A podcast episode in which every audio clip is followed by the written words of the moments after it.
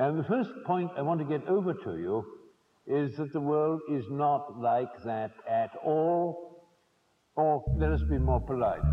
The world in which I live is not like that at all. Vous écoutez les débats de la recyclerie. Des discussions engagées et publiques disponibles en podcast sur larecyclerie.com. Située à Paris, la recyclerie est un tiers-lieu d'expérimentation éco-responsable qui propose quatre actions repenser, réduire, réparer et recycler, soit quatre étapes pour changer d'air en 2019 et aller vers un monde plus juste, plus durable. Proposé par la Fondation Veolia, ce nouveau débat porte sur l'économie circulaire et le principe de sobriété heureuse, avec Amélie Rouvin, Marlene Weber et Julien Vidal. Bonjour à tous, je suis Fanny Demullier et de la Fondation Veolia et j'ai le plaisir d'ouvrir cette 16e conférence de C de la Fondation Veolia à la recyclerie. Donc merci déjà à tous pour euh, votre présence euh, ce soir ici. On a un cycle annuel de quatre conférences qui est proposé depuis trois ans maintenant. Vous voyez ici le programme de l'année. Normalement, certains d'entre vous ont dû avoir le petit flyer.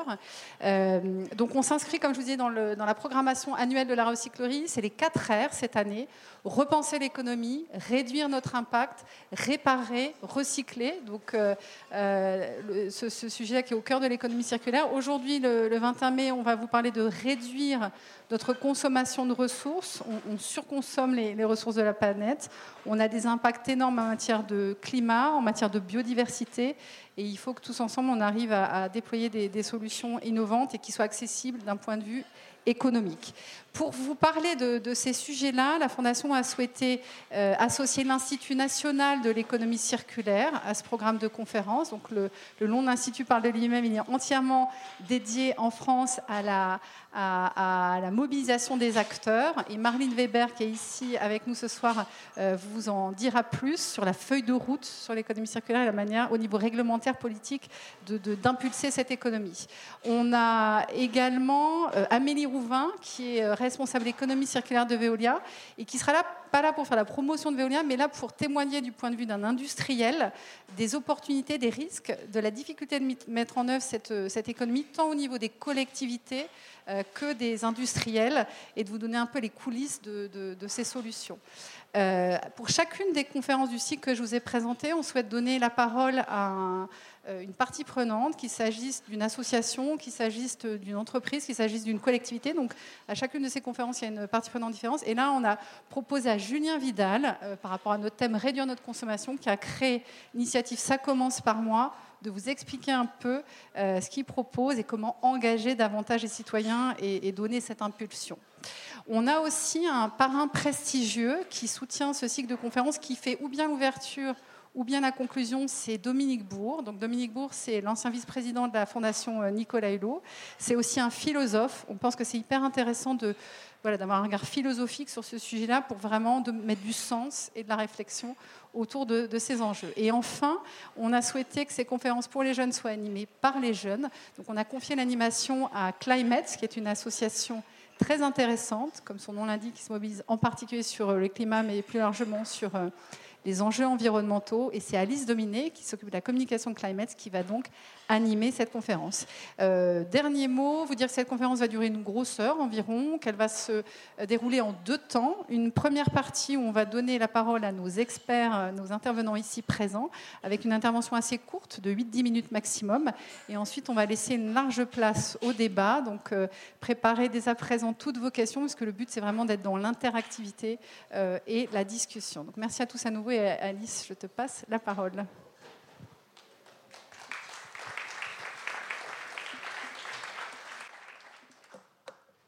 Merci beaucoup. Euh, bonsoir à tous. Donc moi, je suis membre du réseau Climate. Euh, Climate, c'est une association, une, ONG euh, environnementale créée par les jeunes et pour les jeunes. on a un réseau international avec quatre branches nationales, donc Climate Mali, Climate Népal, Climate Indonésie et Climate Autriche. Et en fait, on développe des projets afin d'outiller les jeunes pour qu'ils développent des solutions innovantes pour lutter contre le, changement climatique. On fait ça autour de différents projets euh, qui sont répartis en trois pôles, donc euh, recherche, plaidoyer et mobilisation. Et pour, pour les lier un petit peu au, thème de la conférence d'aujourd'hui, qui est donc de réduire notre consommation de ressources, on a quelques projets qui s'attellent à, ce thème-là, comme par exemple dans notre pôle recherche, on a le projet Waste Management, qui s'intéresse justement à la, gestion des déchets, ou euh, encore le, projet collectif démarqué qui lui s'intéresse à la mode durable, euh, la mode qui est donc consommatrice de, beaucoup de ressources. Dans notre pôle euh, mobilisation, on a le, projet par exemple Heatwave in My City, donc qui organise des simulations de vagues de chaleur dans une ville voilà, et qui un petit peu prépare justement la gestion des ressources dans, dans un épisode climatique où ces ressources sont raréfiées. Et euh, dans notre pôle euh, plaidoyer, on a par exemple le, projet euh, Notre Constitution écologique qui propose une réforme constitutionnelle afin d'inscrire entre autres les, limites planétaires dans notre Constitution. Donc Climate s'anime les conférences de C depuis quelques années maintenant. Avant d'introduire Mélodie pour un petit intermède musical, je vais vous demander un petit peu de, participer. Donc vous aviez un post-it posé sur votre chaise, peut-être sur votre dossier. Alors, si vous pouviez alors inscrire euh, un ou deux mots maximum, donc en majuscule bien lisible sur, euh, sur votre post-it, qui pour vous évoque euh, la réduction de la consommation des ressources. Voilà, un ou deux mots. Et je vais vous laisser réfléchir en musique avec Mélodie qui va nous jouer un morceau.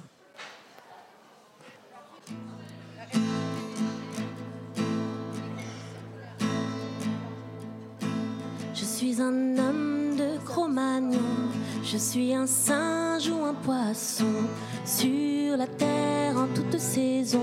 Moi je tourne en rond, je tourne en rond. Je suis un seul puis des millions. Je suis un homme au cœur de lion. À la guerre en toute saison. Moi je tourne en rond, je tourne en rond. Je suis un homme plein d'ambition, belle voiture, belle maison, dans la chambre, dans le salon, je tourne en rond, je tourne en rond. Fais l'amour et la révolution, je fais le tour de la question, j'avance, avance à reculons, oui je tourne en rond, je tourne en rond. tu vois, je suis pas un homme, je suis le roi de l'illusion. Au fond, qu'on me pardonne, le roi des cons. J'ai fait le monde à ma façon, coulé dans l'or et le béton corps en cage, cœur en prison. Je tourne en rond, je tourne en rond. Assis devant ma télévision, je suis de l'homme la négation, pur produit de consommation. Mon compte est bon, mon compte est bon. Tu vois, je suis pas un homme, je suis le roi de l'illusion. Au fond, qu'on me pardonne, je suis le roi, le roi des cons. C'est moi, le maître du jeu, le maître du feu, maître du monde. Et vois ce que j'en ai fait. Une terre glacée une terre brûlée, la terre des hommes que les hommes abandonnent.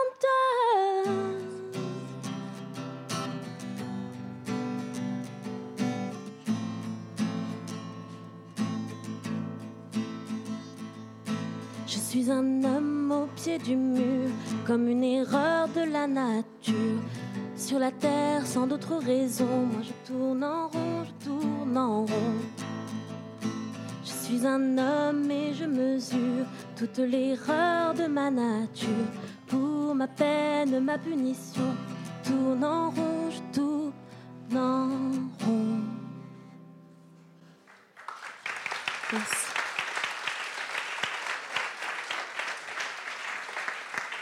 beaucoup Mélodie. Je vais à présent du coup laisser la vidéo d'introduction de, Dominique Bourg.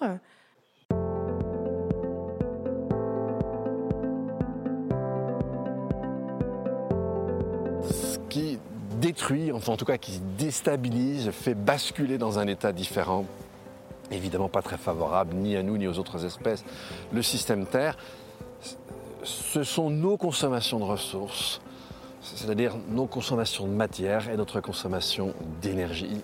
Désolé, mais c'est vraiment ça.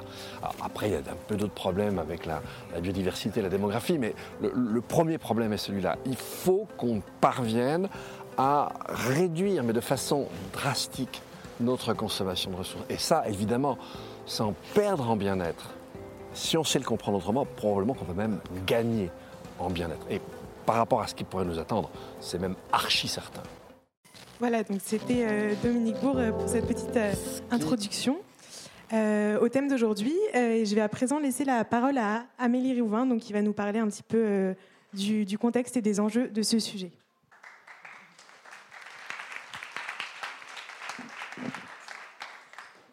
Bonsoir à tous. Alors j'ai huit minutes pour vous présenter ce qu'est l'économie circulaire. Vaste sujet qui peut être complexe. Donc surtout gardez bien vos questions en tête pour la suite où on a un moment d'échange, de débat. Vous pouvez apporter vos remarques également. N'hésitez pas euh, surtout à, garder ça pour la, suite, le moment d'échange. Qui parmi vous sait un peu déjà ce qu'est l'économie circulaire? Ok, bon, quelques mains, on va pouvoir euh, aller dans le vif du sujet on part du constat que le monde aujourd'hui est en surconsommation par rapport euh, aux capacités de la planète. On consomme l'équivalent de 1,7 planètes au niveau mondial. On est en ce qu'on appelle en dette écologique. Euh, est-ce que vous avez une idée en France, si tout le monde consommait comme un Français, combien de planètes euh, seraient nécessaires? Trois planètes. Je l'ai là-bas, la bonne réponse. Effectivement, trois planètes pour la consommation de Français en équivalent. Si on rapporte ça sur, euh, une année, euh, ça revient à être en dette écologique à partir de début août.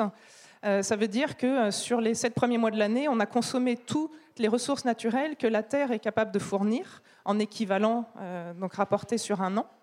Ce qui est déjà dramatique, mais ce qui est encore plus alarmant, c'est que en fait, cette courbe s'accélère de plus en plus. On a dépassé une planète équivalent à peu près dans les années 70. Et euh, aujourd'hui, c'est euh, le 1er août qu'on est en ce qu'on appelle dette écologique. Donc vraiment, le mouvement s'accélère. Et vous voyez ici la courbe business as usual en haut.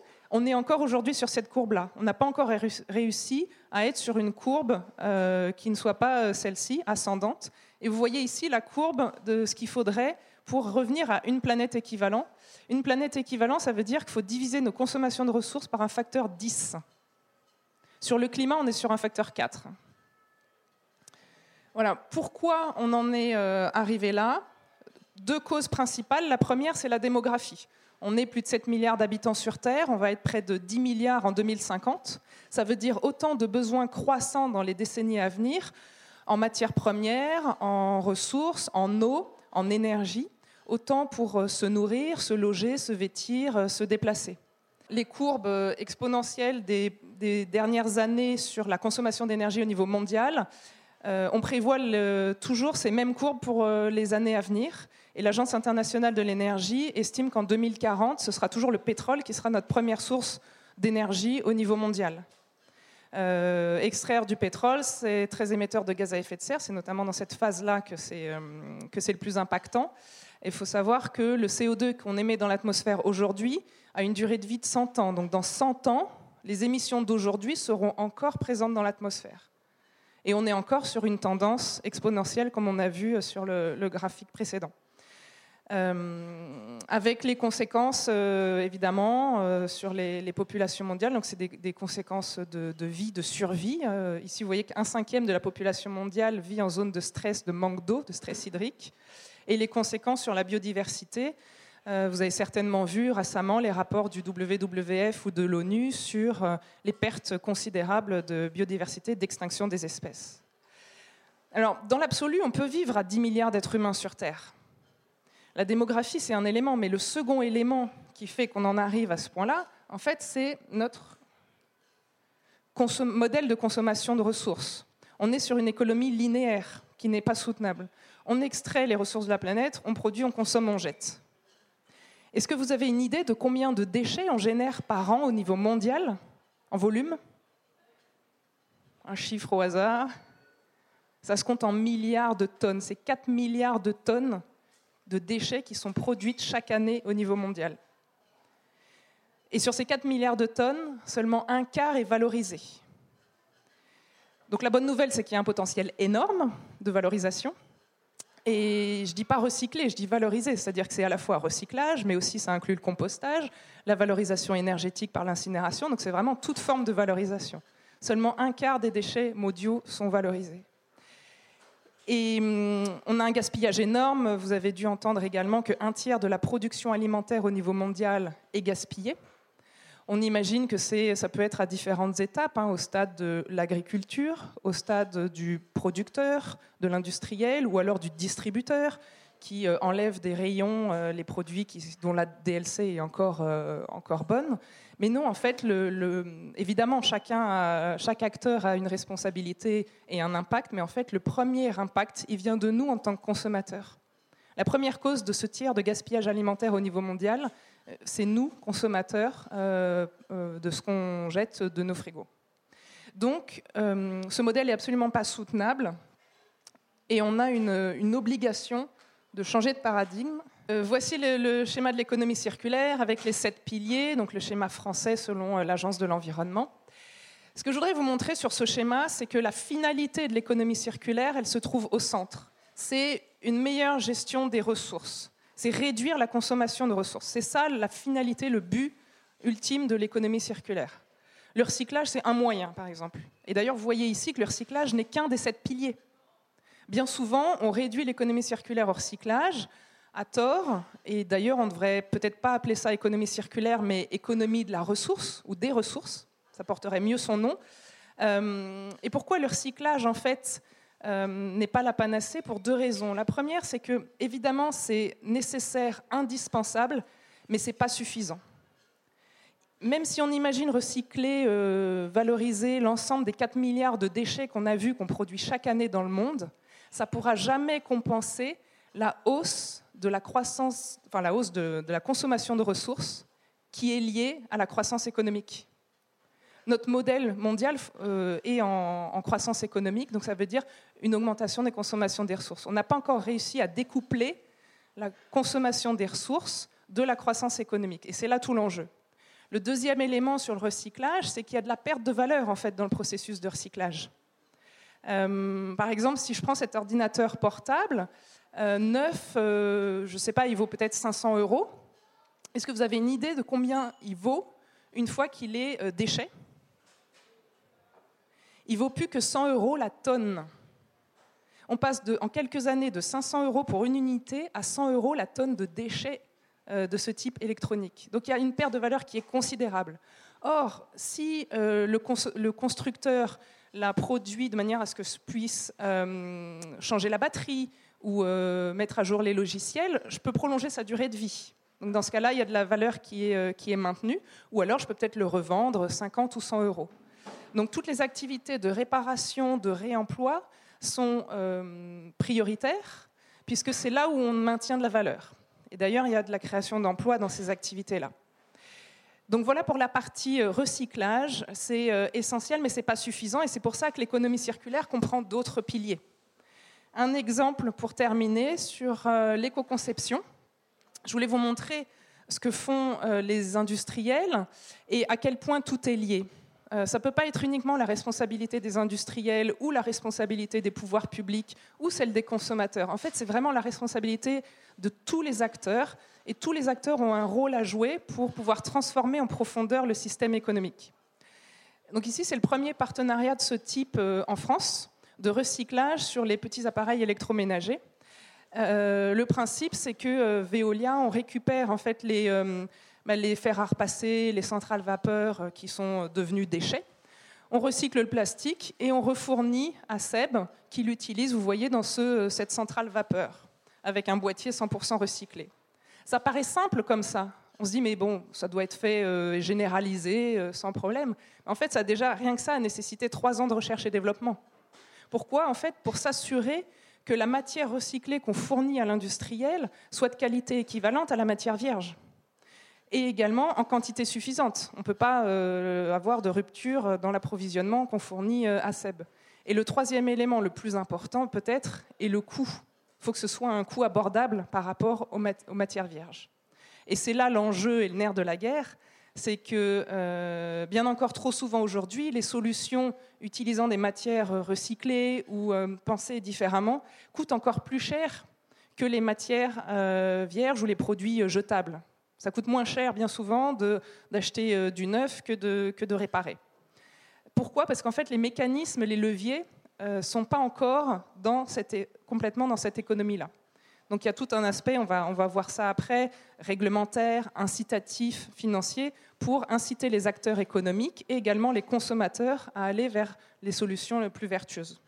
Ce qui est intéressant, c'est également que Seb, par exemple, a réfléchi à proposer un service de location. Donc là, on entre dans l'économie de la fonctionnalité, qui est un des piliers, où j'achète le service et je ne suis plus propriétaire du bien. Donc c'est le cas déjà pour euh, les voitures, Autolib, Vélib. Euh, l'avantage, c'est que l'industriel a tout intérêt à mettre sur le marché des produits qui soient plus durables. Et c'est intéressant de voir que, euh, voilà, c'est déjà le cas pour les, voitures, mais que même on peut l'imaginer pour euh, plein d'autres types de biens dont aujourd'hui on n'aurait pas forcément imaginé voilà, louer son, fer à repasser. En conclusion, ce que je voudrais vous dire, c'est que L'économie circulaire, c'est pas l'économie du recyclage, c'est une économie où il n'y a plus de déchets, plus de gaspillage, c'est le, but, euh, comme dans la nature où il n'y a pas de, pas de déchets. Et en fait, ce n'est pas qu'un sujet euh, d'innovation euh, technologique, c'est un sujet de changement de comportement de la part de tous les acteurs, donc de changement de mentalité, de prise de conscience. et je pense que c'est ce qu'on on verra après avec Julien sur la partie consommateur. Merci. Merci beaucoup. Avant de passer euh, euh, la parole euh, à Marline, je vais juste vous demander, Amélie, de rebondir sur un, mot-clé qui a été mis là par le public de votre choix. Alors en fait, j'ai envie de partir sur conscience, mais je pense que peut-être Julien en parlera. Donc je vais partir sur urgence. Euh, pourquoi? Parce que j'ai vu une vidéo ce matin de, Dominique Bourg, euh, donc le parrain du cycle, philosophe qui est intervenu dans les médias. Et vraiment, il interpelle et, euh, il se lance maintenant dans d'autres domaines que, ce qu'il fait en, tant que professeur, pour vraiment faire bouger les lignes aussi auprès des pouvoirs publics. Et il alerte dans, ses discours vraiment sur l'urgence. Euh, on a, c'est les années qui viennent qui sont, euh, qui sont décisives. Il y a eu euh, quand même une prise de conscience qui a évolué ces dernières années, mais à la hauteur, qui n'est pas à la hauteur des, enjeux et de l'urgence écologique, et qui d'ailleurs n'est pas un sujet que écologique, c'est également un sujet social, et il montre à quel point les deux sont pleinement liés.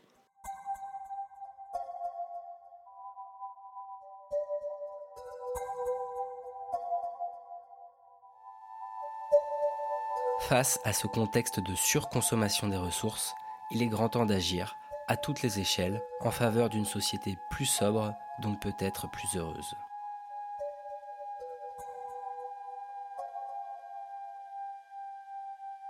Je vais laisser la parole maintenant à Marlene Weber, donc de l'Institut euh, national euh, de l'économie circulaire, et euh, qui va nous parler donc du, cadre réglementaire et politique, entre autres. Merci Alice. Donc, bonjour, je m'appelle Marlène Weber. Donc, je suis chargée de mission affaires juridiques et européennes à l'Institut national de l'économie circulaire.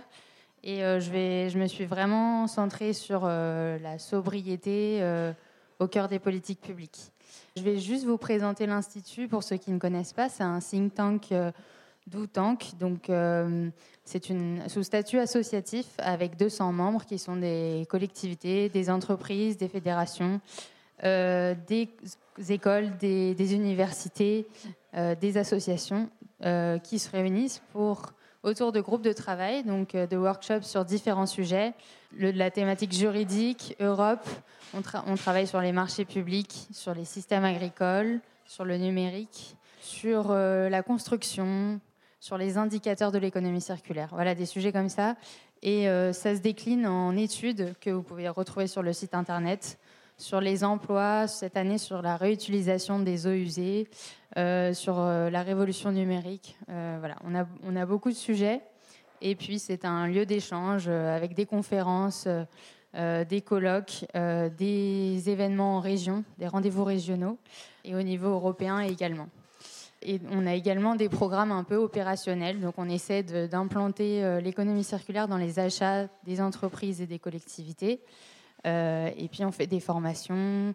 Et vous pouvez retrouver le site économiecirculaire.org qui recense toutes les bonnes pratiques en matière d'économie circulaire.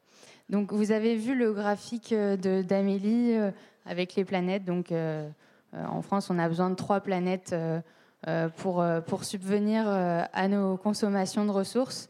Donc c'est beaucoup et donc il faut rapidement réussir à passer dans un modèle d'économie circulaire qui permet un découplage donc de la croissance de bien-être, d'activité économique, avec euh, l'utilisation des ressources et l'impact sur l'environnement. C'est tout, c'est tout l'enjeu. Euh, donc c'est un graphique euh, récent du rapport de l'International Resource Panel. Je ne sais pas si vous connaissez, mais c'est l'équivalent du GIEC. Donc le GIEC, c'est le groupe d'experts internationaux sur le climat. Et là, c'est sur les ressources qui ont fait un rapport en 2019. voilà, qui pointe un peu toutes les problématiques qu'on a au niveau mondial pour les ressources. Donc ainsi, selon la hiérarchie du mode de traitement des déchets, euh, il est nécessaire de prévenir l'apparition euh, des déchets en amont, tout d'abord et de manière prioritaire, puis ensuite préparer pour euh, la réutilisation, pour réemployer ces, produits, recycler, ensuite valoriser énergétiquement et enfin éliminer en décharge, enfouir. Mais la priorité, c'est vraiment de prévenir l'apparition de nouveaux déchets. Ce principe est inscrit dans le Code de l'environnement, à l'article L514 du Code de l'environnement. Donc, dans les, dans les politiques publiques, on observe l'apparition euh, du principe de sobriété, euh, bien que timidement. J'ai un peu cherché et c'est très récent. Le mot apparaît depuis 2015, euh, souvent une fois en introduction. Euh, et par exemple, pour les objectifs de développement durable, euh, c'est des objectifs internationaux de l'ONU, donc toutes les Nations Unies y sont euh, imposés. L'objectif 7 parle de, de, sobriété en matière énergétique. il évoque sur le même plan l'efficacité énergétique. Donc, il faut savoir que efficacité énergétique, c'est réduire la consommation d'énergie sans remettre en question nos habitudes de consommation par exemple en améliorant les performances du bâtiment, alors que sobriété, il faut aussi vraiment réduire notre consommation d'énergie euh, à la base. On a un paquet climat et énergie européen. On a également un objectif d'amélioration de l'efficacité énergétique, donc de 27% en 2030. On a également, vous avez peut-être entendu parler de la programmation pluriannuelle de l'énergie, ou peut-être pas, mais on a aussi des objectifs de réduction de consommation d'énergie euh, de 14% en 2028. Voilà. Et euh, en ce qui concerne vraiment la sobriété, la feuille de route pour l'économie circulaire, euh, qui a été publiée l'année dernière, il y a tout juste un an, évoque la notion de sobriété en introduction. et évoque l'objectif de réduction de 30% de la consommation de ressources par rapport au PIB d'ici à 2030 par rapport à 2010. Donc c'est un objectif assez ambitieux et notre Premier ministre, Édouard Philippe, quand il l'a présenté, cette feuille de route, a même évoqué euh, donc, la notion de sobriété heureuse qu'évoque euh, Pierre Rabhi, donc le, philosophe euh, que vous connaissez peut-être sur le sujet. Donc nous, on attend un projet de loi économie circulaire pour juin. Il sera présenté en juin au Conseil des ministres. Ça s'appellera même peut-être projet anti-gaspi, on verra. voilà. Mais je me suis demandé pourquoi ce mot apparaissait si peu dans les textes. Euh, et je me suis dit que le principe de sobriété s'est beaucoup mis en avant comme un principe individuel et non collectif. Donc on en appelle à la responsabilité individuelle de chacun. Euh, peut-être à tort, hein, mais euh, c'est comme ça que c'est présenté dans les gestes du quotidien. Et il est compliqué de s'attaquer à ce qui touche à la liberté individuelle, au comportement, au confort de chacun. Donc pour y arriver, il est nécessaire d'accompagner la transition. Donc on a des actions de sensibilisation pour permettre aux individus de choisir des modes de vie plus sobres, par la mise en place d'infrastructures et par des politiques publiques incitatives. Donc j'ai recensé des actions publiques qui permettent de favoriser la sobriété. Donc il y a tout d'abord tout ce qui touche à, tout ce qui touche à la sensibilisation et l'éducation. Euh, on parle de communication sur la consommation durable, sur le réemploi, la réparation. C'est peut-être des termes que vous ne connaissez pas. On souhaite également développer des modules éducatifs dès l'école primaire euh, relatifs à l'alimentation, à la lutte contre le gaspillage alimentaire, au bricolage, etc.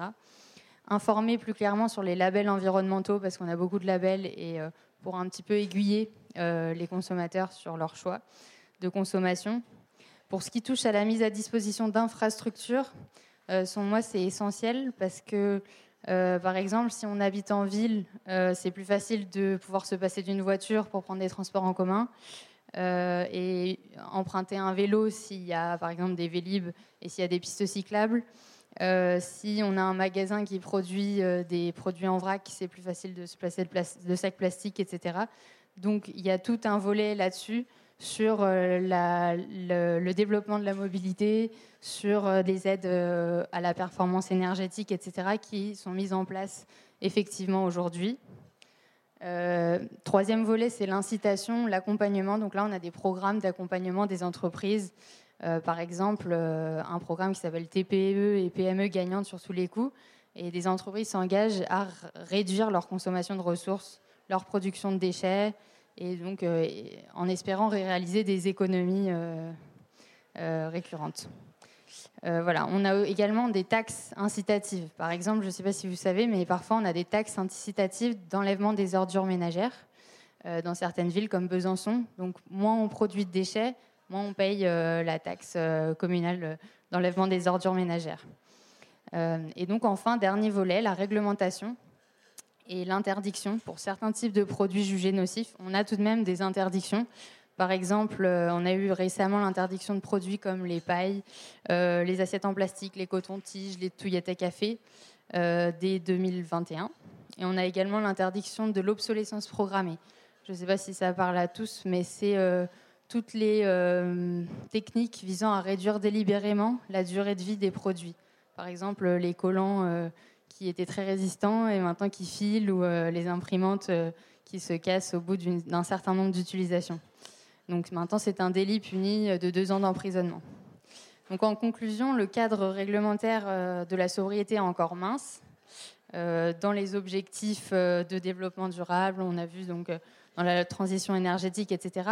Mais cette notion, quand même, tout de même, commence à apparaître dans les textes, ce qui est une grande avancée.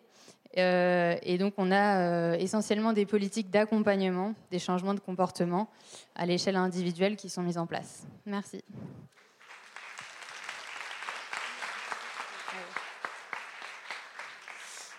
Le mot que je choisirais, c'est euh, cohérence. Cohérence parce que pour moi, il faut vraiment impliquer tous les acteurs. Et donc, même si on en appelle à la responsabilité individuelle, il faut vraiment que les politiques internationale, nationale, soit cohérente de bout en bout et qu'on implique vraiment tous les acteurs euh, de toute la chaîne de valeur. Et donc l'idée, c'est que effectivement, donc euh, Pierre Rabhi, qui est un philosophe, en appelle à la responsabilité individuelle. Donc c'est bien, mais effectivement, le colibri, il n'arrivera pas à éteindre le feu tout seul.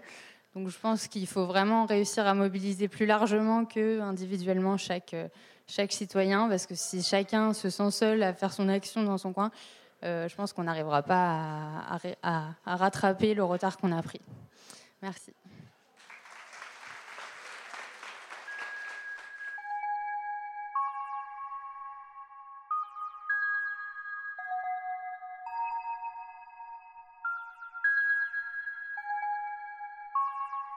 La sphère politique tarde à œuvrer pour une économie moins gourmande en ressources. Et si la grande vague de changement venait des citoyens?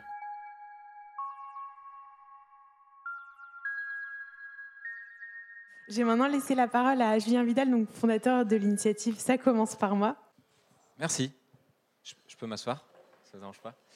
Euh, je voulais vous parler de ma grand-mère. Euh, ma grand-mère, euh, Odette, elle adorait le, patinage artistique, elle adorait regarder les championnats européens sur Yabonali, et, compagnie. Et elle disait toujours, euh, elle avait toujours plein de, de, bons mots comme ça. Elle disait toujours, vous savez, euh, la confiture. Euh, non, la, culture, c'est comme la confiture. moins on en a, plus on l'étale. Elle avait toujours des trucs comme ça. Et elle me disait un autre truc. ça sert à rien d'être le plus riche du cimetière. Elle me disait toujours ça. Moi, ça me faisait doucement rigoler. Et quand elle me disait ça, à l'époque, je rêvais qu'une une chose, c'était de terminer mes études pour avoir un travail qui me permettrait de m'acheter une grosse moto.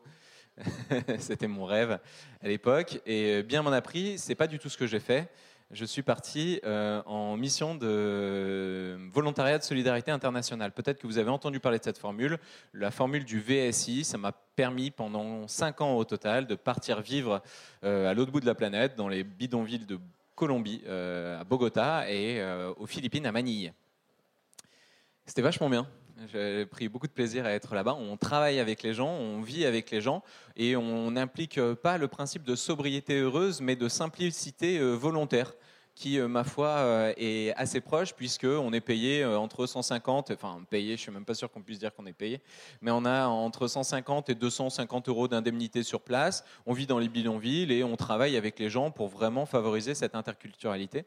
Et pendant cinq ans, à l'autre bout de la planète, j'étais assez interpellé de voir à quel point le bonheur était présent dans ces zones qu'on dit euh, en développement, euh, où il y a une violence qui est quand même assez présente, où, où il y a une, euh, une, une, précarité matérielle qui est quand même assez dingue.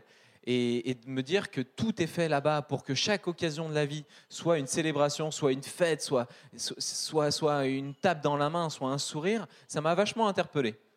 Euh, toujours est-il que, euh, sans tomber dans le cliché, ils ont rien et ils sont les plus heureux. Et nous, euh, en France, qu'est-ce qu'on attend?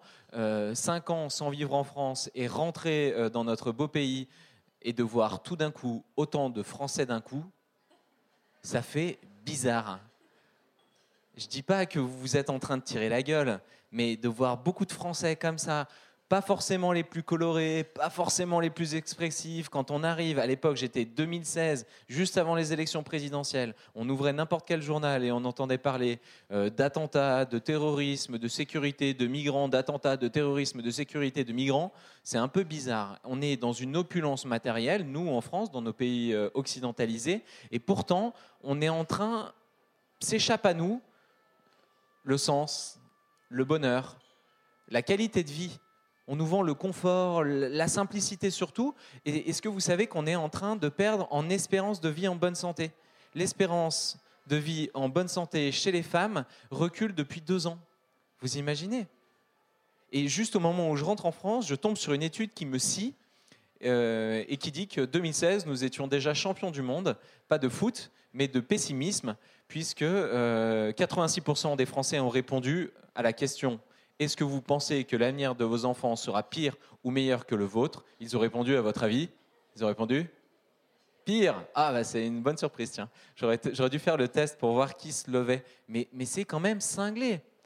Aux Philippines, en Colombie, plus de la moitié de la population disait que l'avenir de leurs enfants allait être meilleur. Alors moi, je comprends rien. On nous vend un avenir écologique qui est quand même assez dramatique, une urgence qui fait qu'on va vivre un effondrement. Peut-être qu'en fait, ces, gens-là, ils ont déjà vécu euh, l'effondrement. Toujours est-il qu'on va avoir une restriction qui va être forte. Comment on peut penser que dans une économie, une société qui se contracte avec de plus en plus de typhons, de catastrophes naturelles, de glissements de terrain, des gens qui sont particulièrement sensibles à ça pensent que leur avenir sera meilleur, quand nous qui sommes en France dans un lieu confortable, avec un matelas de sécurité assez énorme, on puisse penser qu'au contraire, ça va vraiment être pire.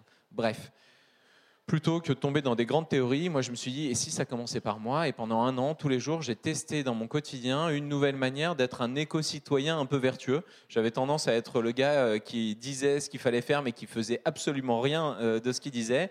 Et j'ai voulu voir jusqu'à quel point je pouvais expérimenter cette éco-citoyenneté dans mon quotidien. Bonne nouvelle, être éco-citoyen, aller vers une société plus juste, plus égalitaire, plus durable, entre tout, euh, les peuples, euh, entre les sexes, entre remettre le bonheur au cœur, c'est en fait la même chose. Figurez-vous que moi, je me disais bon, ben, on va voir ce que ça va donner. et tous ces oui mais qu'on nous oppose en permanence, j'étais quand même curieux de savoir vraiment s'ils s'appliquaient. Oui, moi j'aimerais bien agir, mais c'est trop cher, mais, mais c'est trop compliqué, euh, mais pourquoi les politiques, euh, et les Chinois, et les machins on- on trouve toujours des excuses de ne pas faire. En fait, je me suis rendu compte que j'arrivais dans cette sobriété heureuse à faire 300 euros d'économie par rapport à mon ancien mode de vie, à être euh, euh, dans une optimisation de mon temps qui était aussi assez incroyable, à vivre mieux avec des produits de meilleure qualité, un minimalisme assumé, et puis euh, à diviser euh, par 10 ma- la taille de ma poubelle, euh, par 6 ma consommation d'eau, euh, par 5 mon empreinte carbone. On parlait tout à l'heure des trois planètes. Aujourd'hui, je suis à 0,8 planètes. Est-ce que ça va nous sauver? Absolument pas. Mais toujours est-il que quand on regarde ça, on se pose des questions. À côté de ça, au niveau sociétal, je me rends compte que on a un paradoxe qui est celui euh, du paradoxe d'Easterlin. Peut-être que vous en avez entendu parler. La courbe du chômage, euh, la courbe du bonheur, pardon, et de l'emploi et de la richesse se suivent jusqu'à 17 000 euros environ. Et puis ensuite, on a 17 000 euros. Notre euh, courbe du revenu continue à monter, notre bonheur plafonne, voire tombe, ce qui fait qu'aujourd'hui, on a des pays comme le Paraguay qui sont au moins, qui se déclarent en tout cas au moins aussi heureux, voire plus heureux que d'autres pays comme le Luxembourg. Qu'est-ce qu'il y a là-dedans? Qu'est-ce qu'il y a là-dedans? On est dans une société qui mesure sa réussite avec la croissance du PIB. J'ai vu euh, cette ignominie dans le- les slides précédents de croissance verte, comme s'il fallait continuer à être en croissance permanente. Qu'est-ce que ça veut dire? Quel rôle on a à jouer Est-ce que nous, citoyens, on doit euh, assumer toutes les responsabilités de ce changement? Tristement, on n'a pas encore euh, les hommes politiques euh, ou les femmes politiques qu'on mérite, puisque ça patine pas mal là-dedans. Les entreprises voient leur chiffre d'affaires décroître, et donc du coup, elles suivent, elles ont cette tendance qui vient à aller vers plus d'écologie, d'éco-citoyenneté. J'ai l'impression qu'on est en tout cas, nous, la génération, je vous englobe tous, hein, j'ai l'impression que je fais une grande génération, mais qu'on est la génération qui va être celle qui va réinventer notre capacité de vivre de manière durable sur cette terre. Moi, en tout cas, je trouve que c'est une chance extraordinaire et une opportunité merveilleuse de vivre euh, sa vie à fond. Et c'est pour ça que je dis, ça commence par moi. Ça commence par moi aujourd'hui, c'est un site internet qui cumule 450 actions éco-citoyennes. C'est un podcast, c'est un bouquin, mais c'est surtout une association de centaines de personnes qui sont fiers de dire ça commence par moi. Je terminerai avec ça. Et si aujourd'hui on était venu à ce moment de la société où être écolo, c'est synonyme pas de relou, d'empêcheur de tourner en rond, mais au contraire de personnes étincelles, de personnes inspirantes qui va réussir à engager euh, la société vers enfin les bonnes questions. Qu'est-ce qui nous rend heureux, bordel de bordel? Merci de votre attention. Je dois faire un jeu, c'est ça? Il faut que j'en- j'enchaîne sur un des post-it. C'est vachement bien. Super. Non, bah, je termine euh, moi avec cette euh, sensibilisation. Je vous en dis, je vous en dis deux mots parce que les associations écologiques, elles sont toujours à se dire mais comment on fait pour sortir de notre premier cercle? Vous avez peut-être vu passer la pétition de l'affaire du siècle. Hein? Ça vous dit quelque chose? Qui a signé la pétition de l'affaire du siècle? Oui, ouais, pas tant que ça en fait. hein. L'affaire du siècle, c'est donc euh, une pétition qui a été mise en avant par quatre ONG qui attaquent l'État pour euh, inaction climatique. Et euh, l'idée, c'était de dire, bah, allez, qui va se lancer, qui va se mouiller, qui va rappeler à l'État sa faculté première, qui n'est pas d'assurer le libre commerce, mais de permettre à ses citoyens de vivre de manière égalitaire et durable. Et la question, c'est aujourd'hui, les 2 200 000, c'est la plus grande pétition jamais signée, les 2 200 000 de citoyens, si on compte euh, les réfractaires, ceux qui n'utilisent pas Internet, disons qu'on est 3 millions. Ils sont où les 67 autres millions? Est-ce que c'est aux ONG euh, écologiques d'aller les toucher? Est-ce qu'en fait, ça ne serait pas à vous d'aller les toucher? Vous avez la confiance de 5, 10, 20, 50 personnes autour de vous, dans votre foyer, dans votre entreprise, dans votre association, dans votre école. Imaginez le pouvoir tous ensemble que nous avons de rayonner. Moi, je suis personne. J'ai créé un site internet, je me suis dit, ça se trouve, mes amis passeront une fois voir pourquoi ça commence par moi et ça nous permettra euh, bah, qu'ils arrêtent de se moquer de moi en fait. La première année, il y a eu 100 000 personnes qui sont venues, la deuxième année, il y a eu un million de personnes qui sont venues. Je ne dis pas qu'on a tous forcément euh, cette envie de rayonner auprès d'un million de personnes, mais si on reprenait notre pouvoir d'inspirer positivement 50 personnes, la transition serait sur un effet extraordinaire, exponentiel, et je suis sûr qu'on serait en plus euh, tous euh, hyper heureux d'insuffler ce vent du changement. Merci à tous. Merci beaucoup. Donc nos trois intervenants ont parlé, donc on va faire un petit mot récapitulatif. Euh, ils nous ont tous les trois présenté euh, différents constats, des témoignages au, travers de l'action qu'on pouvait tous avoir sur le thème de la réduction de, la consommation de nos ressources. Donc Amélie a identifié deux causes à cette surconsommation, donc la démographie et notre économie qui est linéaire. et on se retrouve face à une obligation de changer de paradigme. et c'est une responsabilité donc de tous les acteurs pour transformer ce système donc euh, des acteurs publics, euh, comme euh, on a parlé Marline, et également des industriels. et également donc à une échelle individuelle, comme a pu l'évoquer Julien. au niveau des acteurs institutionnels, donc le terme de sobriété a, fait son apparition dans différentes échelles institutionnelles, donc voilà avec les objectifs de développement durable de l'ONU en France, avec par exemple le, la programmation pluriannuelle pluriannuel pardon, de l'énergie. Euh, et finalement, la sobriété est beaucoup mise en avant euh, en tant que responsabilité euh, individuelle, donc au travers de politiques facilitatrices qui visent à sensibiliser, éduquer, mettre à disposition des infrastructures, inciter, accompagner, réglementer et interdire. Et également, donc, à, cette échelle individuelle, finalement, grâce à, Julien qui nous a partagé son expérience, on se rend compte que euh, finalement, euh, voilà, l'optimisme peut être aussi moteur de, d'action et que même si on, peut un petit peu être intimidé, découragé par, par voilà, l'ampleur du chemin à parcourir, finalement, ça commence par, par une seule personne. Donc ça commence par vous. Voilà, la partie donc prise de parole est terminée. Euh, à présent, on va passer à un, moment de questions-réponses euh, avec nos intervenants. Donc, c'est le moment de poser vos questions si vous en avez. Bonjour, euh, merci pour ces présentations. J'aurais une question pour Julien. Vous, nous disiez qu'aujourd'hui vous étiez à 0,8 planète, c'est ça? Ça a, été quoi la, ça quoi votre courbe? C'est rapide d'arriver à 0,8 planète et qu'est-ce qui est le plus difficile dans ce que vous avez initié. J'ai pas entendu la fin de ta question, pardon. aujourd'hui, tu estimais que tu étais à 0,8 planètes en consommation, euh, ramené à ton échelle. Qu'est-ce que, qu'est-ce que tu as initié qui a été le plus impactant et euh, qu'est-ce qui était difficile dans cette démarche? Hmm.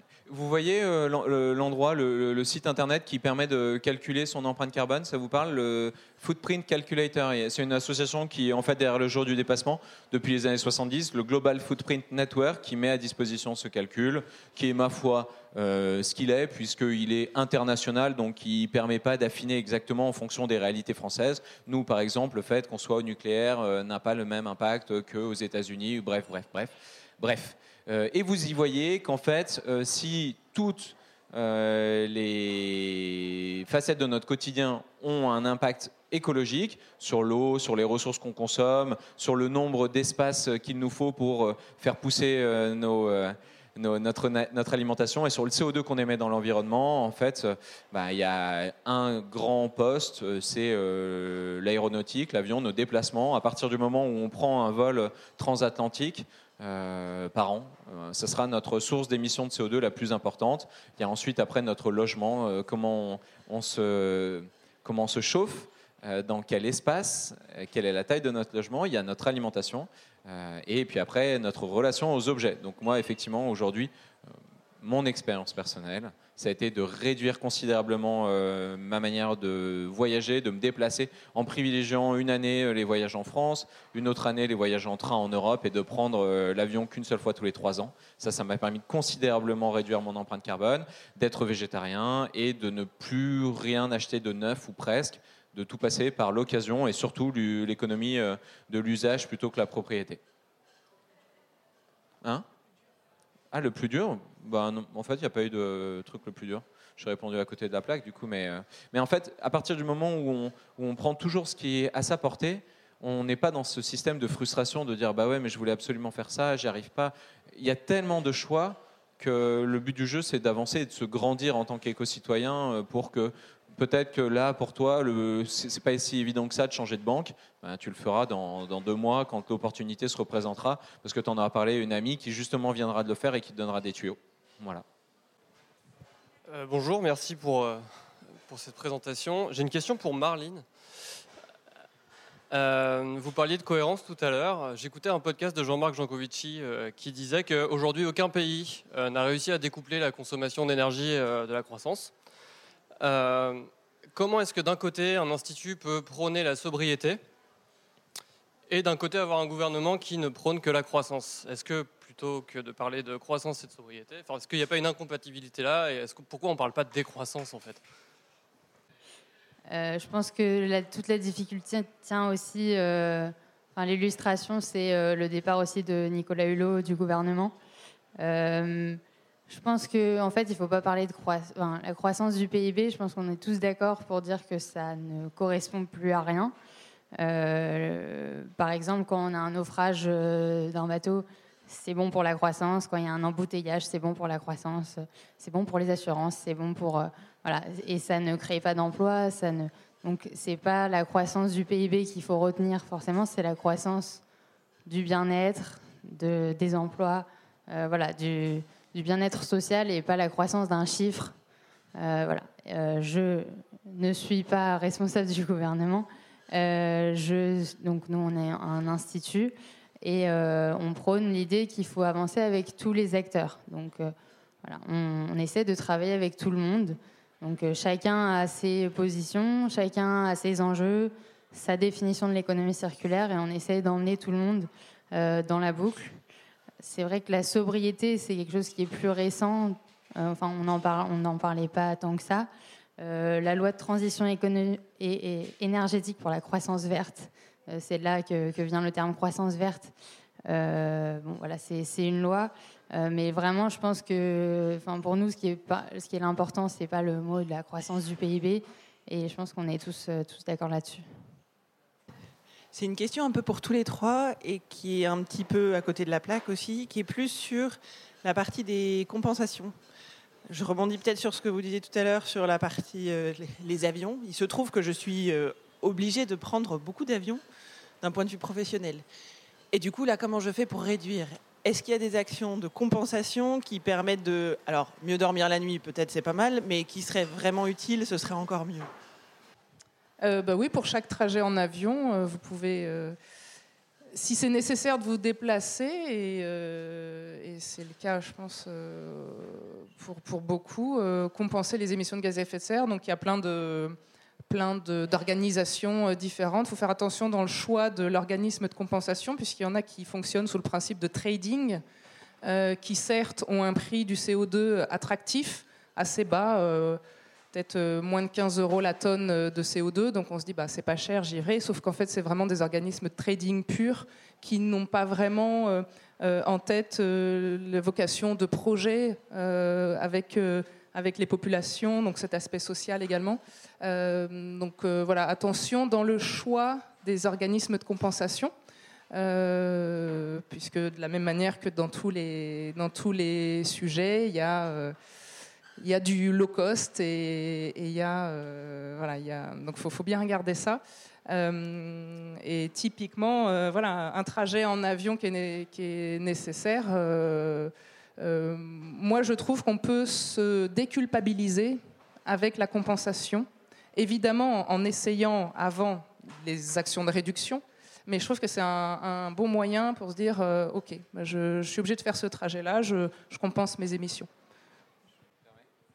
je, déteste le mot déculpabiliser, je me permets. Hein. Euh, surtout, ne se déculpabilisons pas parce que ça veut dire qu'on est coupable. Euh, responsabilisons-nous plutôt. Euh, tu dois prendre l'avion, qu'est-ce que tu fais? Est-ce que tu te sens mal à propos de ça? Oui. Alors pourquoi? Ça tombe bien, en ce moment, il y a de plus en plus de personnes qui ont honte de prendre l'avion. Et hier matin, il y a une déclaration du président de la Confédération mondiale des aviateurs qui commence à dire Oui, mais bon, avoir honte de prendre l'avion, c'est dommage parce que nous, on fait plein de choses. Génial, il commence à avoir peur. Il y a quelque chose qui est en train de se passer. Toi, concrètement, qu'est-ce que tu peux faire? Est-ce que tu peux dire à ton employeur, je prends trop l'avion, ça me dérange, je veux moins prendre l'avion? Si il te dit, bah non, désolé, nous c'est du business, tant pis. Si tu lui dis, oui, mais il y a peut-être une réunion sur deux qu'on peut faire euh, en Skype, et si on met un truc de réalité virtuelle qui nous permettra même d'être encore plus présent, bref. Et ensuite, la, la responsabilisation, c'est effectivement de compenser, c'est vraiment le dernier carat c'est le dernier carat. Et peut-être apprendre aussi de temps en temps à dire non. Non, je suis désolé. Ou je vais vraiment faire en sorte que je cumule les réunions au même endroit parce que, en fait, euh, c'est plus possible de continuer comme ça. Là, ça commence à être entendable. Donc, c'est intéressant. Après, c'est sûr que dans une entreprise où euh, tout est basé sur cette fameuse croissance et le chiffre d'affaires et tout, bah, il faut euh, bah, brosser les gens un peu dans le sens du poil. Si c'est vraiment trop dur pour toi, avant que tu disjonctes personnellement, tu leur diras bah, Je suis désolé, je ne peux plus continuer à être entre mon quotidien personnel et mon quotidien professionnel qui sont en dissonance et je dois prendre une décision euh, forte. Génial.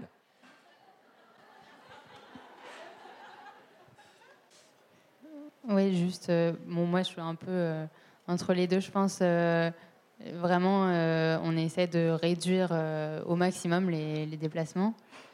Voilà, essayer de prendre le train quand c'est possible. Et il y a des personnes que je connais donc qui sont en, flight strike, enfin, genre, ils refusent euh, au moins pour un an, par exemple, de prendre l'avion. Donc, effectivement, des déplacements euh, euh, outre-Atlantique, ils refusent, voilà, ou même pour six mois. Enfin, on peut se donner des défis ou essayer de, développer les systèmes de visioconférence. Et après, effectivement, parfois, bon, en tout cas, moi, je, parfois, je prends l'avion pour des raisons professionnelles, mais j'essaye d'éviter, mais ça arrive. Bonjour. Euh, j'ai juste une question euh, par rapport euh, aux élections européennes qui va y avoir ce week-end. Je me demandais, j'ai pas trop entendu parler du concept d'économie circulaire, je crois, parmi eux. Je me demandais si vous pensiez que ça allait être un. Enfin, si ça allait monter, je sais pas comment exprimer ça, mais est-ce que vous avez entendu plusieurs partis en parler, par exemple Oui, on va peut-être Moi, je vais peut-être pas parler de parti, mais euh, le sujet euh, existe au niveau européen. On a un paquet économie circulaire européen, donc c'est euh, des directives sur les déchets, sur la mise en décharge, sur les emballages. On a une stratégie sur les plastiques là récemment, qui a interdit, comme vous le savez, certains plastiques, des, vrais objectifs ambitieux. Donc le sujet existe au niveau européen, à la Commission européenne, au Parlement. Il y a certains, voilà, certains groupes qui le portent. Euh, et ensuite, euh, voilà, au niveau des élections, effectivement, il y a certains, certains partis qui le portent, mais je pense que au niveau européen, c'est le, le bon, le, bon périmètre vraiment pour porter les mesures, parce qu'on a vraiment beaucoup de, d'organismes qui nous disent, mais si on le change au niveau français, ça va rien changer. Nous, on est au niveau international, au moins au niveau européen. Par exemple, en matière d'affichage environnemental, on ne peut pas euh, changer uniquement pour la France, il faut que ce soit harmonisé au niveau européen. Donc le plus possible, il faut que ces enjeux soient portés au niveau européen.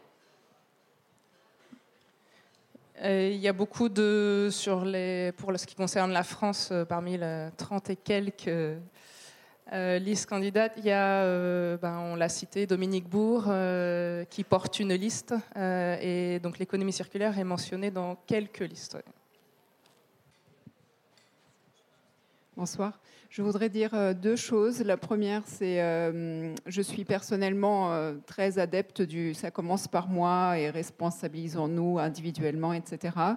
Mais euh, on a vraiment l'impression qu'on est un peu dans une forme de schizophrénie parce que toutes les grandes surfaces, euh, toutes les grandes enseignes qui, euh, même sous prétexte de démocratisation, offrent les choses à, des prix de plus en plus bas, soi-disant pour les rendre accessibles au grand nombre. Euh, sont, enfin, proposent des choses qui, pour la plupart, sont fabriquées en Chine. Donc, euh, en fait, si, chacun devait passer tout ce temps pour faire le tri, euh, je crois que voilà, on s'en sortirait pas. Et la deuxième chose que je voudrais dire, c'est, ça fait pas mal de conférences auxquelles j'assiste, et je m'étonne que on évoque très peu les ressources électroniques pour créer ces possibilités virtuelles. Personnellement, je suis tombée sur quelques informations très récemment. Par exemple, je suis hallucinée d'apprendre que l'envoi d'un mail peut euh, être l'équivalent de deux heures de consommation d'une ampoule. J'ai essayé de vérifier ce genre d'informations. Pour le moment, je ne sais pas s'il y a de la censure ou quoi autour de ça, mais euh, elles sont très peu accessibles. Et je m'étonne qu'on n'évoque pas davantage aussi euh, ce problème-là dans vos conférences. Ce serait génial d'avoir des conférences qui dureraient une journée où on pourrait vraiment évoquer tous les sujets parce que moi ça me donne envie de parler effectivement de la, transition euh, digitale, ça me donne envie de parler de plein d'autres sujets. Internet, si c'était un pays, ça serait le troisième consommateur d'électricité derrière la Chine et les États-Unis. Donc effectivement, un mail avec une pièce jointe, c'est une ampoule allumée pendant 24 heures. Vous avez regardé la dernière épisode de la, série Game of Thrones euh, en début de semaine et ça représente la consommation électrique d'un frigo pendant une année. C'est fou, hein le streaming, euh, c'est vraiment quelque chose de tentaculaire. Netflix en particulier, ils alimentent tous leurs serveurs avec de l'électricité issue du charbon. C'est une catastrophe. Bref, euh, ça commence par moi, c'est nager à contre-courant d'un système. Hein. On est dans un système où tout, tout de suite, tout le temps moins cher. C'est sûr que foutre les pieds dans une grande surface, ça fait bizarre. Et, euh, et, d'une certaine manière, je me rends compte que je vis en parallèle de notre société de surconsommation. Je ne regarde plus les, pubs, par exemple.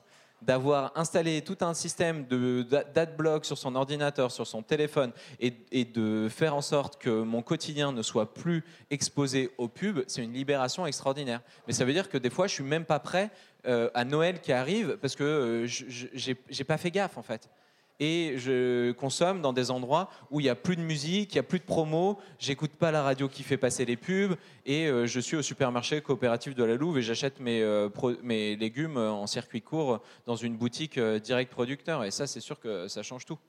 Ça change tout. On pourrait en parler pendant des heures.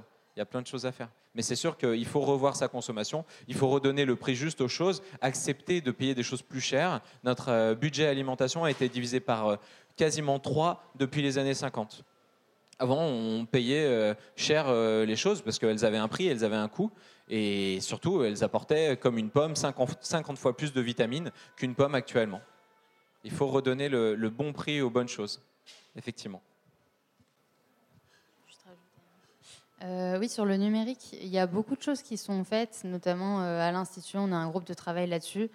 Euh, je pense que vous pouvez retrouver certaines études en ligne euh, sur notre site ou sur d'autres euh, sites qui questionnent à la fois toutes les opportunités qu'offre le numérique, parce qu'il y a beaucoup d'opportunités, toutes les plateformes de partage, comme par exemple Mutum, c'est pour partager une voilà une comment s'appelle?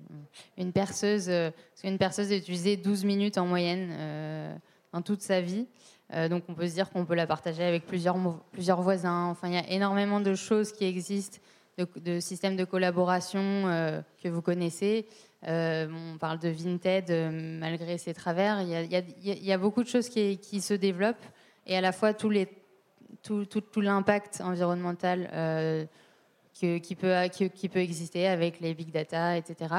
Donc il faut vraiment regarder à la fois les opportunités et les impacts euh, à travers un peu une analyse du coût du cycle de vie. Euh, vraiment, enfin nous en tout cas, on essaie de regarder euh, est-ce que c'est plus, est-ce que c'est plus bénéfique de développer ces outils que de ne pas les développer. Enfin voilà, il faut prendre en compte tous les aspects. C'est compliqué parce que c'est mondialisé.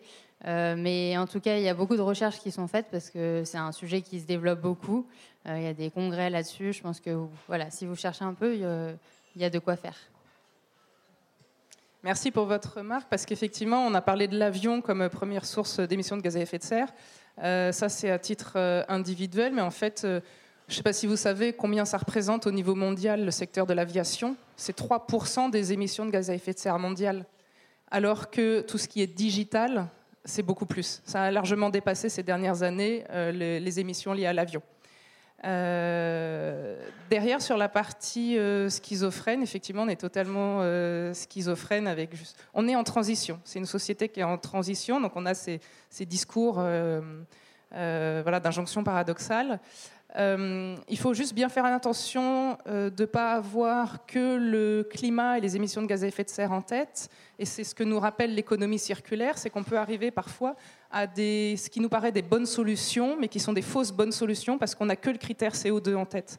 Or non, il faut vraiment prendre l'ensemble des critères ressources également, euh, la partie eau, voilà.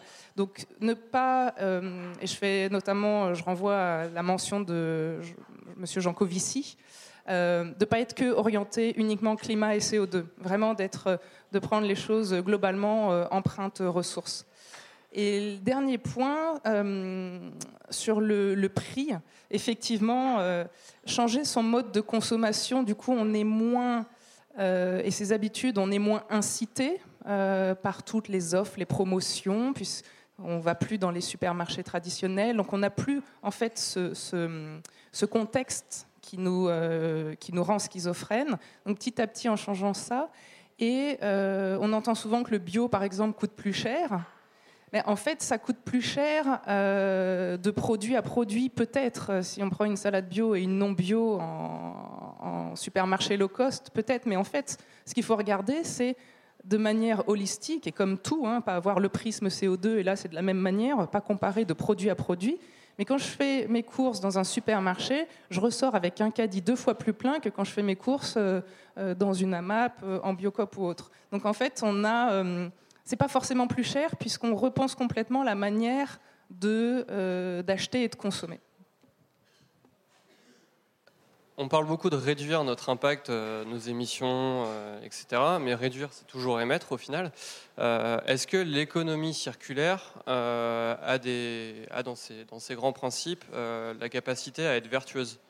À savoir pas seulement réduire son impact, mais aussi avoir une capacité régénératrice de l'environnement, comme la permaculture peut l'avoir par exemple bah Alors là, je vais même vous inviter à, un renvoi de la dernière conférence ici de C avec Dominique Bourg, euh, qui lui est complètement dans la permacircularité. Donc en fait, il applique le principe de la permaculture à l'économie circulaire. Et, euh, là, c'est pleinement le sujet, en fait, c'est de, rendre euh, vertueux le cycle. Oui, enfin, l'économie circulaire, c'est vraiment, c'est pas vrai, c'est réduire, c'est bon, c'est une partie, mais c'est vraiment l'idée de, euh, d'avoir une boucle fermée. Après, il y a forcément des, euh, de la consommation d'énergie, il, y a, des choses qui rentrent en compte, mais c'est vraiment pas seulement réduire la courbe de consommation des ressources, mais vraiment la faire diminuer tout en ayant un, bien-être qui euh, perdure. Donc c'est vraiment cette idée-là. et pour les exemples, je pensais à l'économie de fonctionnalité. Je ne sais pas si vous voyez tous euh, de quoi ça parle, mais euh, c'est l'idée de, comme disait euh, Julien, d'acheter l'usage du bien plutôt que le bien lui-même. parfois, on n'a pas besoin de quelque chose en permanence. par exemple, on n'a pas besoin pour une mairie d'avoir un outil de chantier tout le temps, mais on a besoin de l'avoir voilà, pour un chantier donné, pour cette année donnée. et aujourd'hui, par exemple, les collectivités ne sont pas incitées à louer parce que euh, fiscalement, réglementairement, elles sont incitées à acheter. nous, par exemple, on essaie de changer ça parce que ça paraît un non-sens, parce que non seulement c'est un achat, ensuite il y a des frais de maintenance, il faut la stocker, etc. Donc il y a plein de choses qui peuvent être créées en collaboration, donc ça peut aussi amener euh, voilà, des, contacts, du bien-être, une relation avec un fournisseur euh, de longue durée qui va venir réparer la machine. Euh, un autre exemple, euh, on peut acheter l'usage de la lumière plutôt que d'acheter des ampoules. Euh, et ça se fait dans les aéroports, par exemple, même à, Charles de Gaulle, c'est un contrat sur 20 ans. Je ne sais pas exactement, je pense que c'est sur 20 ans. et le, fournisseur vient changer les ampoules, réparer et même optimiser l'usage, l'optimisation de l'utilisation de la lumière. Donc il va placer des spots de manière à ce que ce soit optimal, avoir euh, des ampoules à basse consommation. Et en fait, c'est dans l'intérêt du fournisseur, dans l'intérêt de l'entreprise, d'avoir des biens qui durent plus longtemps. Et donc, ça change totalement euh, le modèle économique, le, business model de l'entreprise, euh, d'avoir dans son intérêt que ces biens durent plus longtemps, tout comme le consommateur, c'est dans son intérêt que, voilà, de payer moins pour avoir des biens qui durent plus longtemps. Michelin fait ça aussi, comme beaucoup d'autres entreprises. Euh, il vend des pneus, euh, il vend des kilomètres parcourus à la place de pneus. Et donc, c'est dans son intérêt que ces pneus soient de meilleure qualité. Et euh, il les rechappe, donc il les reprend, il change la bande roulante. Et ça, ça c'est reparti pour une deuxième vie de pneus, exactement la même durée de vie. Et donc, on peut se dire que c'est un changement de business model qui permet aux entreprises et aux citoyens d'avoir les mêmes intérêts, alors qu'aujourd'hui, souvent, ces intérêts peuvent être contradictoires. Pour euh, terminer, compléter sur ce que vous dites, la, conférence, elle est disponible en podcast. Tu regardes les, podcasts, les débats de la recyclerie, celle avec, avec Dominique Bourg sur la permacircularité. Euh, Peut-être que vous connaissez aussi les principes. il y en a un où on est dans une économie neutre, c'est le cradle to cradle. Je t'invite à aller regarder ça, que tu connais sans doute. Et sinon, il y a aussi l'économie symbiotique, qui, à mon sens, est celle qui est la plus régénératrice, de, qui est développée par Isabelle Delannoy, qui va, vaut le coup aussi, Delannoy avec un Y euh, qui vaut le coup d'être creusé, puisque là, c'est s'inspirer de la nature pour en fait euh, être euh, dans même le déchet quelque chose qui va permettre d'être là générateur de, quelque chose de positif. Là-dessus, sur les déchets générateurs de quelque chose de positif, l'exemple bah, le plus évident, le plus basique, c'est le compostage en fait. À partir des déchets verts, des déchets alimentaires, euh, le compostage permet de régénérer les sols et on sait à quel point les sols avec l'industrie, euh, l'agriculture industrielle ont été appauvris. Donc voilà un exemple euh, assez évident de régénération des sols par le compostage. Alors je vais laisser la parole à Fanny Desmulliers pour un, mot de conclusion. Merci, merci à tous. On va devoir effectivement conclure parce qu'il faut ouvrir le restaurant. On est dans, la salle du restaurant. Alice vous a, vous a donné les, les messages clés. Peut-être juste rappeler que cette économie circulaire, c'est vraiment, et cette réduction de, de notre consommation, c'est vraiment la responsabilité de tous les acteurs. Euh, il y a un énorme enjeu qui est l'enjeu d'éducation, de, sensibilisation. On essaie d'y contribuer modestement aujourd'hui, mais on est vraiment dans une histoire de, mobilisation des acteurs, de partage de l'info pour engager, engager tout le monde. Euh, on voit que ce terme de la sobriété, il émerge et on voit bien l'intérêt qu'il représente. Et on, vous engage à ça, de lutter contre la surconsommation, de lutter contre le gaspillage. Euh, on a parlé du digital, on a vu que les enjeux, ils sont énormes énormes, ils sont vastes. Le, digital est évidemment un, très gros sujet, je pense qu'il nous concerne tous. Donc, c'est avoir une connaissance plus précise de, tous ces impacts et puis de voir aussi quelles, sont les, actions. Euh, on a parlé de société en transition, de voir euh, globalement euh, tout ce qui peut être fait. Donc les mots-clés urgence, cohérence. Euh, voilà, donc un, très grand merci à nos, trois intervenants ce soir. Un, grand merci aussi à Alice qui a animé la, conférence, à Mélodie qui vous a fait le petit intermède musical. Donc euh, la, prochaine conférence, elle sera le 10 septembre et on vous parlera donc du thème de la réparation. C'est aussi une manière de, de, voilà, gérer nos ressources de manière plus durable dans le, dans le cycle de ces conférences qui sont proposées à la recyclerie. Cette conférence, elle a été filmée, donc vous aurez une captation complète sur le site de la Fondation Veolia et sur euh, les podcasts de la recyclerie. Il y aura également une vidéo de synthèse. Et vous avez pas mal de compléments sur le site communautaire Living Circular euh, qui partage euh, pas mal de, solutions et de portraits de, personnes qui innovent sur les sujets de l'économie circulaire. On a même une rédactrice du Living Circular qui est là qui fera un article de synthèse. Donc merci à tous pour votre intérêt et on vous donne rendez-vous à la rentrée. Au revoir.